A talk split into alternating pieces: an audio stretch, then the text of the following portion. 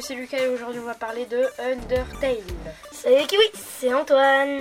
Undertale est un jeu vidéo de rôle indépendant développé par Tommy Fox. Le jeu propose de contrôler un enfant tombé dans l'Underground, une grande région isolée sous la surface de la Terre, séparée de la surface par une barrière magique et peuplée de monstres. Le jeu est publié le 15 septembre 2015. Le jeu dispose de trois grandes fins, dont 27 au total. L'histoire d'Undertale prend place dans l'Underground, une partie du monde où les monstres, vivant autrefois en paix avec les humains, furent bannis après une guerre entre les deux races. Cette zone est séparée de la surface par une barrière magique imparfaite. Le seul moyen d'y entrer, se trouvant au mont Ebot, un enfant humain tombe dans l'underground et rencontre Flowey, une fleur dotée d'une conscience, apprenant les mécaniques de jeu et encourageant l'humain à augmenter son LV ou Love, en gagnant de l'XP en tuant des monstres.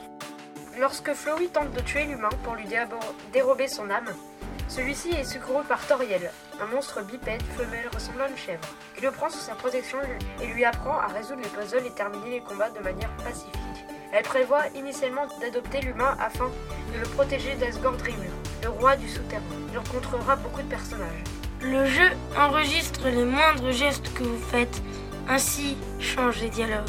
Les trois grandes fins sont pacifistes, où il faut ne tuer personne, neutre où on peut tuer et épargner, et la fin de génocide. La fin de la route génocide est la plus bizarre. Quand vous tuez tous les monstres de la zone, la musique devient très lente. Au revoir sur Radioactive, la radio qui explose Au revoir les kiwis Au revoir bande de